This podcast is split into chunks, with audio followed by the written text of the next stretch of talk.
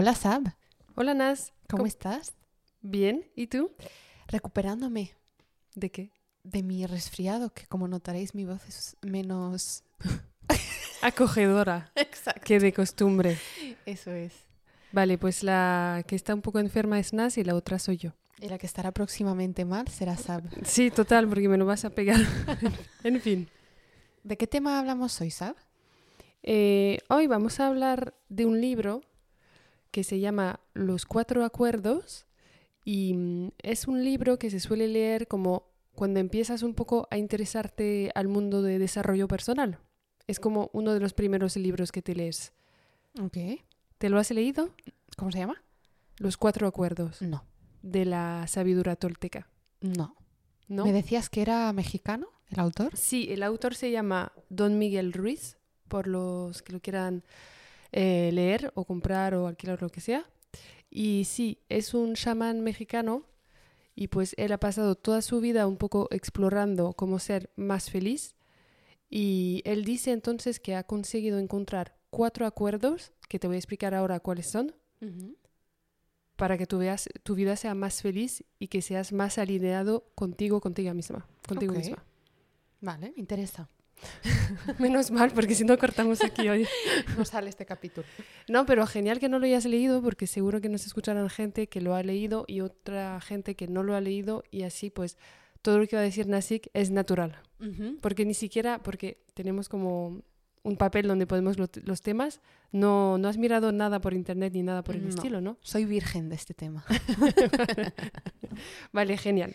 Pues a ver, entonces lo que te decía, que entonces el, el libro está dividido en cuatro acuerdos, que son un poco los principios de una vida más feliz, y la meta sería conseguir aplicar esos cuatro acuerdos, que son, él les llama acuerdos, pero podría ser, eh, no sé, reglas, normas, eh, lo que quieras, y él dice que si consigues aplicarlo, tu vida será más feliz. No es muy fácil, o sea, ya te voy a explicar cuáles son. Hay algunos que son muy fáciles de poner en práctica y otros no tanto. Ok. Vale, entonces el primero que te dice es ser impecable con tus palabras. Es decir, que él dice que lo que tú piensas y lo que dices tiene que estar bastante alineado y tienes que ser eh, transparente en lo que piensas sin dañar a las personas. Eso nos lleva un poco a lo que decíamos de sinceridad o sincericidio. Sí. Pero él dice que si hay un desfase entre lo que dices y lo que piensas, no vas a ser respe- respetado por los demás. Vale. Y, o sea, que como si tienes coherencia entre lo que piensas y lo que dices, te va a ser más respetado mediante los demás, pero sobre, sobre todo te vas a respetar más a ti misma. Vale. Y, mm, y habla de, por ejemplo, si tú te vas a respetar menos si no está lo que piensas y lo que dices equilibrado, o es más el resto. No, no, él piensa que tú, tú misma, o sea, tú misma te vas a ver menos respetada, o sea, tú contigo misma también te dice, eso va un poco más allá, te dice que no tienes que expresar cosas con mucha negatividad, porque sí, que no tienes que juzgar a las personas también, eso forma parte de eso, que no uses tus palabras para dañar a gente o criticar a alguien o juzgar a alguien, eso te dice que él lo llama en su libro, si recuerdo bien, yo creo que lo llama veneno que entonces que si tú tienes veneno y lo estás aplicando a las otras personas, pues eso es un poco el efecto mm, espejo que te va a llegar a ti también. Estoy de acuerdo. Y que realmente la persona que está afectada al final eres tú. Sí, es contagiosa además un poquito.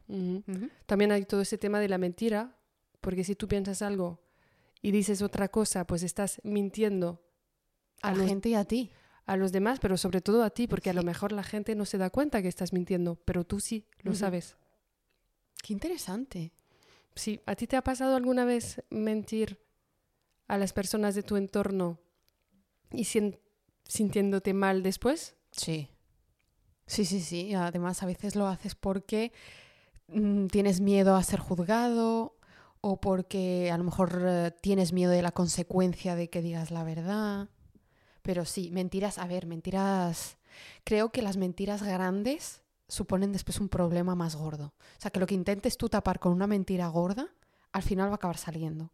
Pero alguna mentira así mm, pequeña. He Tipo para sacarte de una conversación Pa' incómoda o sí. de... Ya. sí, sí, sí. Sí, no, yo creo que lo de las mentiras grandes, eso es complicado porque te te tienes que acordar de la mentira eh, con lo que todo empezó y todas las que van detrás. Qué estrés. Ya. No, no, no, no. O sea, yo he conocido gente que mentía, pero bastante mal. Como que miente y después no se acuerda mucho de la mentira y vuelve a mentir, pero entonces lo que había dicho no era, o sea, Yo creo que me pasaría algo parecido, que diría algo que no es verdad y luego me olvidaría de lo que he dicho por el estrés y yo creo que me pasaría eso. Entonces mejor evitarlo. mejor no mentir. Sí. Pero sí, entonces él te dice que mm, pues ser impecable con tus palabras es también, o sea, no es ir por la vida diciendo todo lo que piensas, pero realmente tener un- una coherencia y que si no, él dice que tú después estando sola contigo misma, pues no vas a estar conforme con la imagen que transmites a las personas versus lo que realmente piensas. Creo que me gustaría mucho haber leído este libro. Te lo puedes leer todavía, lo tengo aquí, pero está... Bueno, me vas a contar más hoy. Voy a ver si... Sí, pero entonces este es el primer acuerdo que me parece que es un poco el que es más fácil de poner en práctica. El decir la o sea, el que es- estar equilibrada lo que piensas con lo que dices. Sí, Totalmente de acuerdo.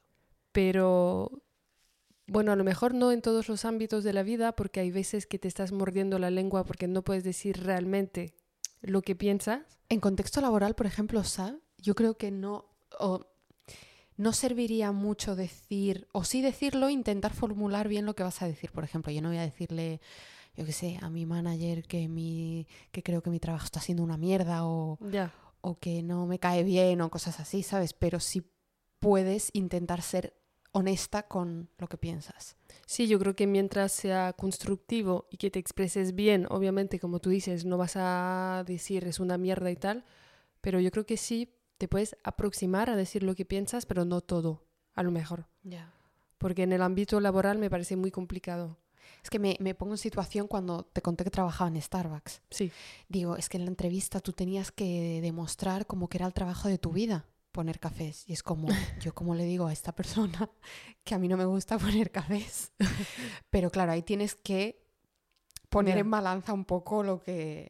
¿no? sí, eso es un poco de un tema de actuación, ¿no? Ujú. Es que yo creo que las entrevistas, eso es un muy buen ejemplo, porque, porque las entrevistas, a no ser que realmente sea el trabajo de tu sueño, cual sea, no sé si tu sueño es ser artista y te entrevistan para, no sé, estar en una película, yo qué sé, a lo mejor sí, pero lo- los otros tipos de trabajo, no creo que te estés levantando en medio de la noche diciendo, ay, este es el trabajo de mis sueños. Entonces en las entrevistas sí, es un poco una actuación. Pero es lo que hay porque si el, Ya, porque... si el mundo laboral te Ya. obliga a ser así, pues oye, si no eres así, te dejan fuera.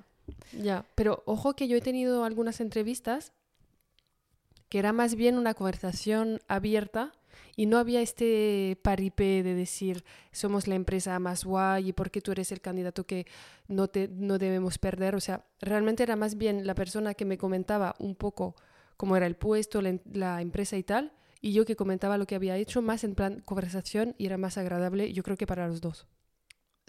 Sería interesante participar en una, en una entrevista así porque es como que te sueltas tú también más y eres más tú. Y porque también yo he entrevistado gente también. Y yo creo que se- siempre se esperan las mismas preguntas. Y si La tú- gente se las prepara. Claro, y si tú sales un poco de eso, ahí realmente vas a ver cómo es la persona y cómo se expresa, no el guion que se ha aprendido para dicha entrevista. Pero bueno, Totalmente. Nos hemos ido a- por, por, por una rama. sí. Pero entonces eso, de, mm, el primero acuerdo entonces es sé impecable con tus palabras. Tomo nota. El segundo, Ajá. Debo confesar que el segundo para mí es uno de los más difíciles. A ver. El segundo es no te tomes nada personalmente. Uf.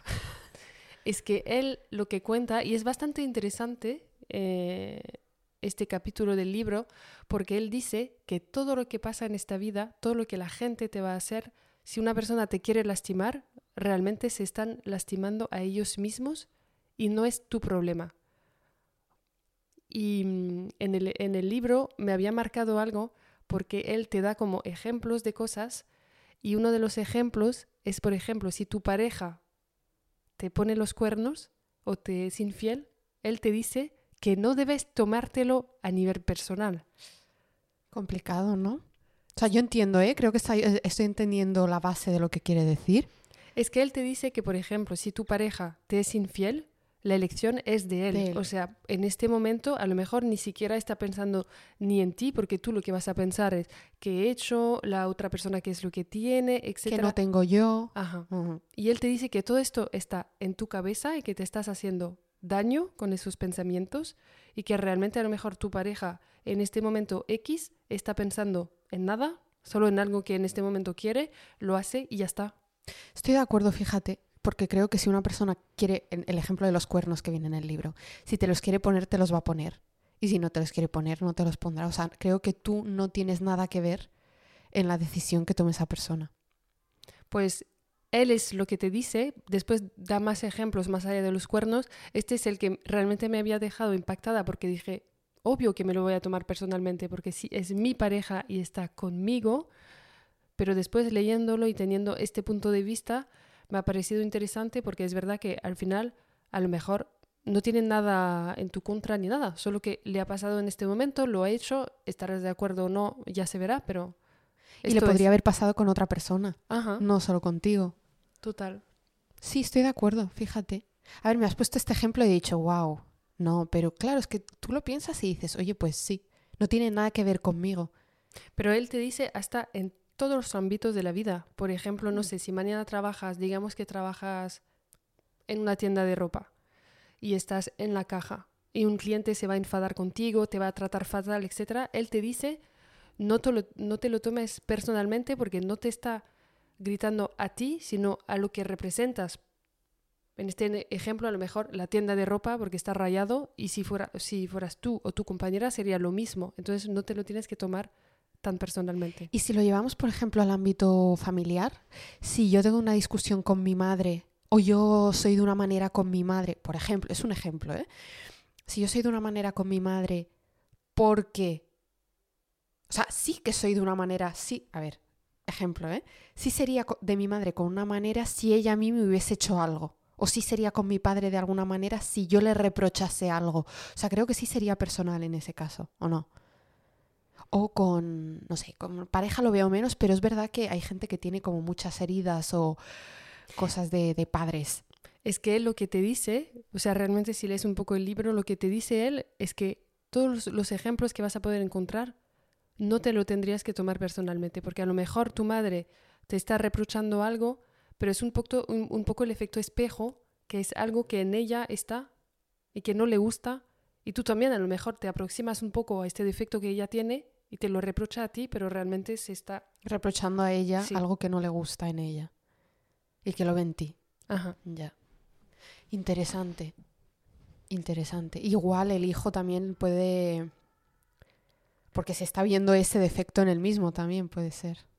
También, pues entonces dice, a mí también me parece difícil porque yo creo que no puedes en tu vida no tomar nada personalmente, nunca jamás. O sea, eso sería de ser sabio de Nivel eh, Dalai Nivel- Lama. nivel él, a lo mejor, yo qué sé, nivel ya. chamán o lo que sea, pero por ejemplo, si una de tus amigas, em, no sé, imagínate que te hace algo que no te gusta o te traiciona bajo de alguna forma, pues también ahí él dice que el problema es de ella que ha actuado así, porque a ella le convenía en este momento y el problema no es tuyo. Totalmente de acuerdo. Aunque esa persona crea que el problema eres tú, ¿eh? yo creo que no es consciente de que eh, el problema es él, o sea, lo que le pase internamente. Oye, muy interesante.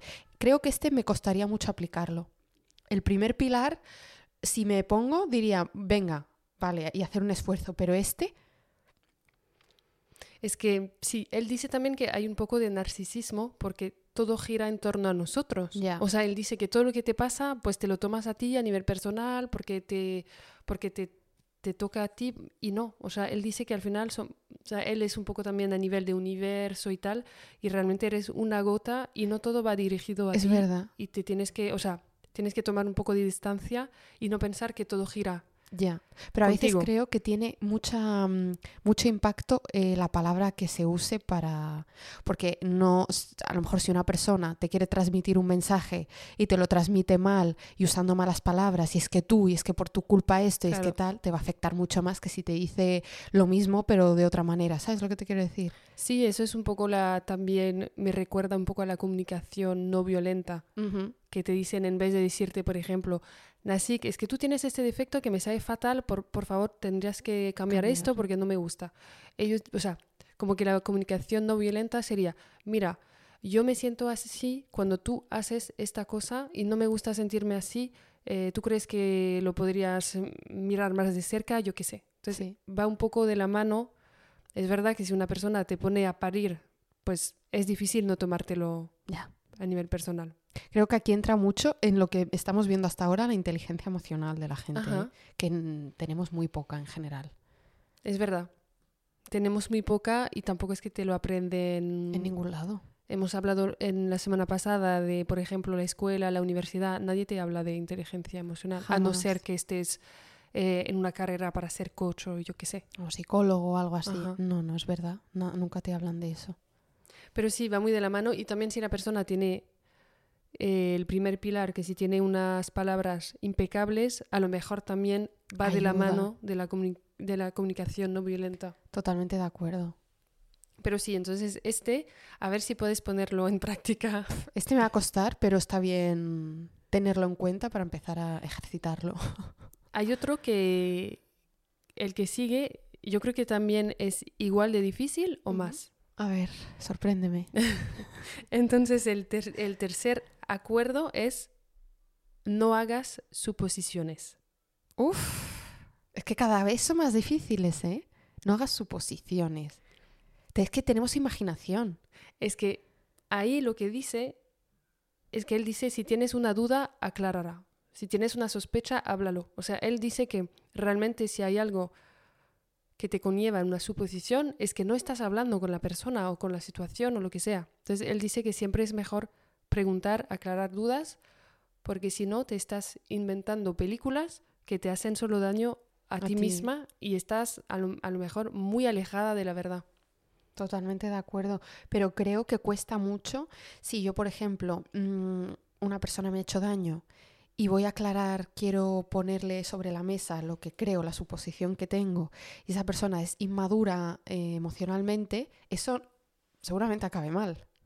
Ah, porque dudas de mí o cosas así, ¿sabes? O eh, me ofende que pienses esto de mí. Sí, no, no, puede ser, pero por ejemplo, si tomamos un ejemplo en el ámbito laboral, imagínate mañana llegas a la oficina y una de tus compañeras tú le saludas y no te contesta. Te lo vas a tomar personal primero. Personal, lo vas a tomar personal y vas a hacer suposiciones, Sí. dos acuerdos. Vas a decir, ay, ¿qué le he hecho? ¿Por qué me ha dejado de hablar? ¿Es que qué ha pasado?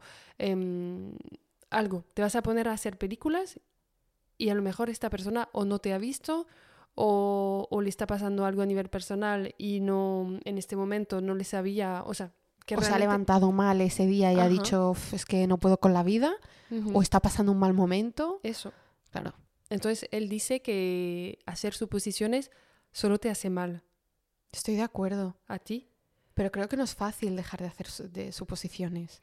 Yo creo que es muy difícil porque yo creo que este acuerdo, desde que me he leído este libro hace un par de años, yo creo que es el acuerdo que más me lo he currado porque yo antes era de siempre hacer suposiciones, yo creo, creo, ¿eh? Pero mm, este ejemplo que te decía del trabajo, por ejemplo, o una persona, yo qué sé, o sea, te voy a dar un ejemplo eh, un poco estúpido, pero una persona que está conectada en el WhatsApp y ves en línea y no te está contestando. Ya supones, ay, es que Pues no me yo iba a responder". suponer, jo, es que no me quiere contestar, es que... Y no, o sea, a lo mejor está en línea porque tiene algo más urgente, se ha dejado el móvil y te contestará más, más tarde, no pasa nada. Totalmente.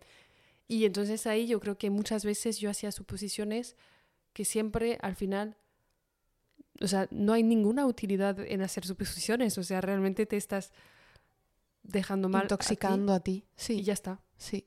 no te sirve. Totalmente de acuerdo.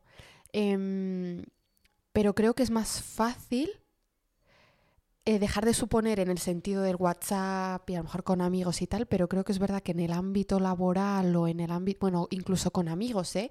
Si, o conocidos, si de repente una persona te saluda muy bien un día y vuelves a quedar con ella en otro momento y es más fría, si vas a suponer, te vas a poner a decir que le, habré hecho algo, habrá tal. Sí, no, totalmente de acuerdo. Pues este ejemplo que acabas de dar, a mí ahora ya no, no presto atención. Ya no te afecta. No, porque digo, no sé por qué. O sea, no me gusta porque si me saludas abrazándome un lunes y el miércoles ni siquiera me saludas o me dices hola desde lejos, me parece raro, pero ya no es mi tema. Si es que en verdad lo que él ha comentado está bien, porque no a suposiciones, sino si tienes un problema o alguna duda, tú vas y lo hablas con esa persona. Yo creo que eso también, o sea, yo sé que lo hago en mis relaciones con las personas que quiero, ¿eh? O sea, digo mi entorno cercano. Claro, no lo vas a hacer con todo. Ya, no voy a ir en el metro. no. Perdona, Es me has que, mirado un poco ¿por qué raro. me ha ¿te mirado así usted? O sea, tengo una duda y necesito que la aclare ya. Ya. No, no, pero mm, y también lo hacen, o sea, yo sé que a veces, no sé, mi mejor amiga me puede decir, estás bien, te noto un poco fría, te pasa algo en general o te pasa algo conmigo. Y, mm, y también me gusta que lo haga porque, digo, o sea, no me pasa nada a lo mejor con ella, pero solo estoy pasando por un mo- momento malo y es verdad que si no se lo digo, No lo vas a ver. no lo vas a ver. Entonces yo creo que esto es bastante sano en las relaciones, preguntar y decir, a lo mejor estoy yo equivocada, pero solo por saber. Y si es una persona de tu entorno cercano, pues no se va a ofender por eso, te va a decir, no, que va, estoy muy bien, o sea, no pasa nada. Está. Total. Estoy muy de acuerdo con los tres puntos de momento. No me parecen fáciles. Pero yo creo que también el no hacer suposición me hace un poco eco a la- al capítulo sobre la amistad te parece fácil, ¿te acuerdas? Sí. Que había- habíamos dicho que, por ejemplo, tu amiga que te dejó de hablar después de más de una década, Sí. pues es complicado ahí no hacer suposición Sí. si no tienes una conversación. No, ahí, claro, la imaginación. mm.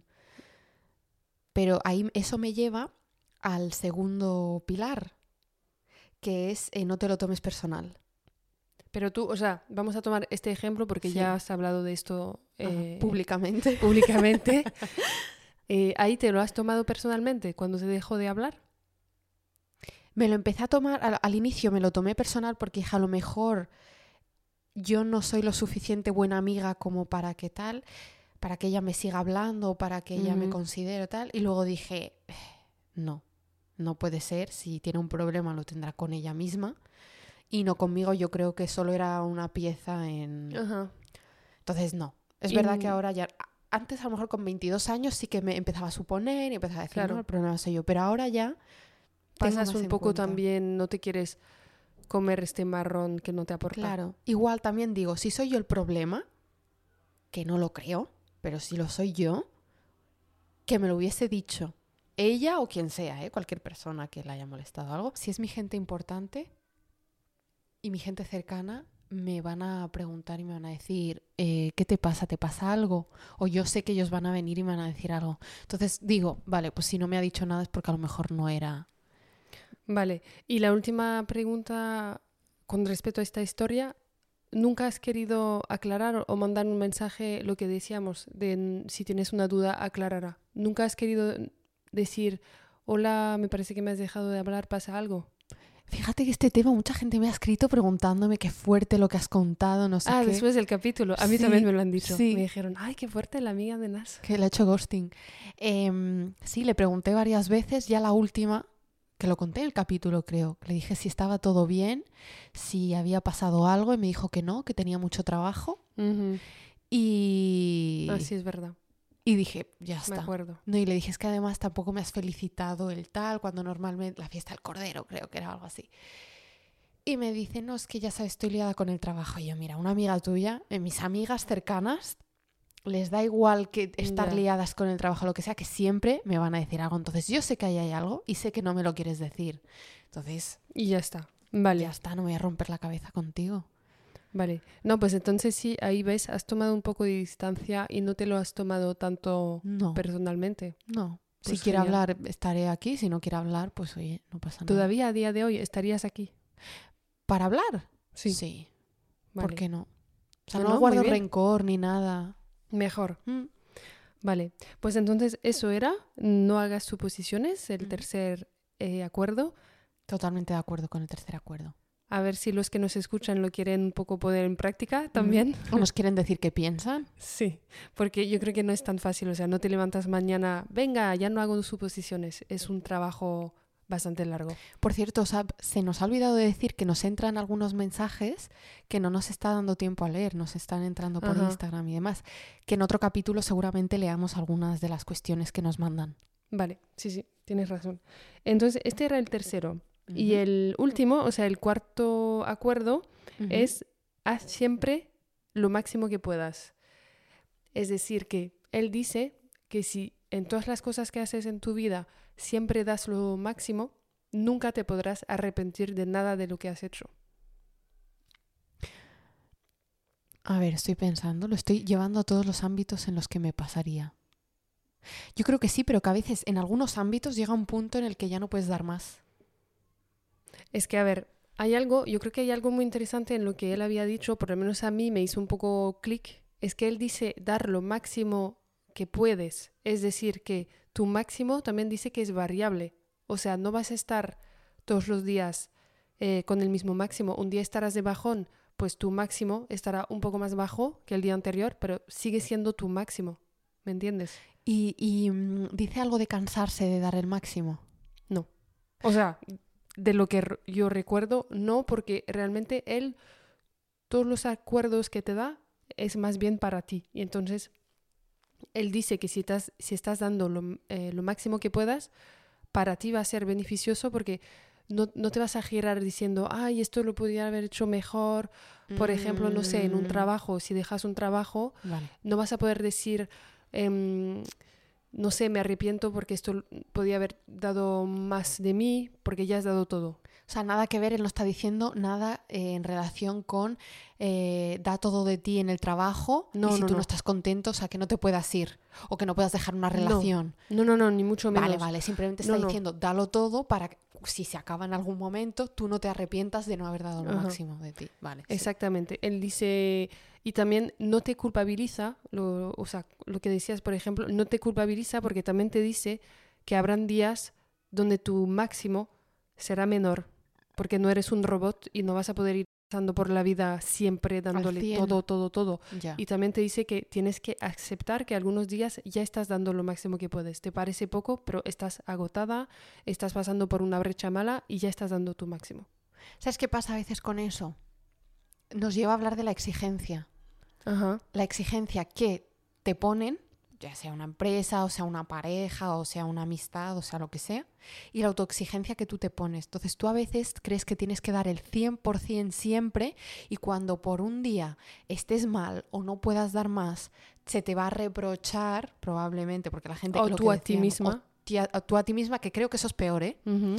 El, ay, es que no estás dando, te veo desmotivada, o oye, te veo que ya no eres igual, o no es que no estoy pudiendo dar el 100%. Total. Entonces creo que lo de la inteligencia emocional aquí también ayudaría mucho a que la gente se trabaje un poco su inteligencia emocional para que todos podamos vivir en un mundo mejor. Ojalá. No, pero sí, como te decía, yo creo que este libro es un poco, cuando empiezas a interesarte un poco al mundo del desarrollo personal, Mm. siempre te va a salir este libro. Mm. Y es como a lo mejor abrir una puerta y después pues podrás leer cosas sobre inteligencia emocional si no sabes a lo que nos estamos refiriendo o si no te gusta leer pues hay video, vídeos YouTube, hay Sí. un montón, o sea, hay un montón de, eh, de medios donde puedes encontrar em, esos Contenido.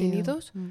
Pero sí, yo creo que dar tu máximo, él te dice para ti. Y también algo que decía que, mm, que me ha gustado es que también tienes que aceptar que el máximo de las otras personas no es el, tuyo. mismo.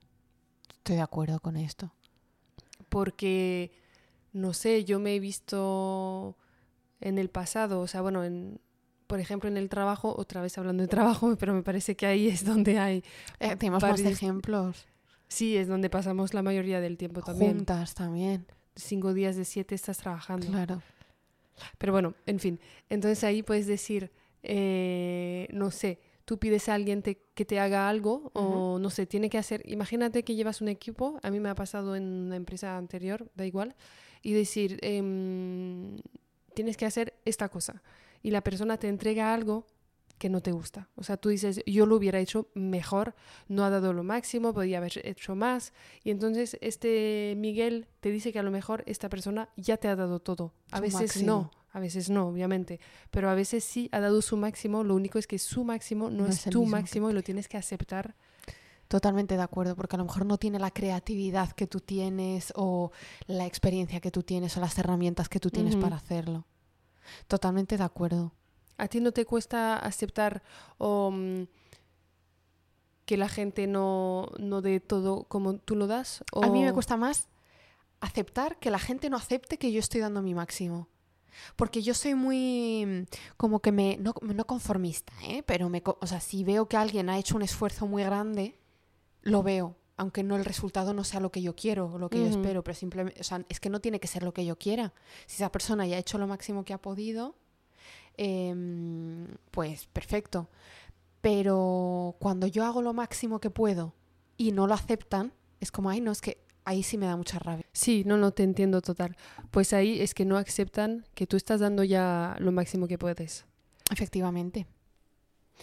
Pues eso, Nas, ¿qué te ha parecido este libro?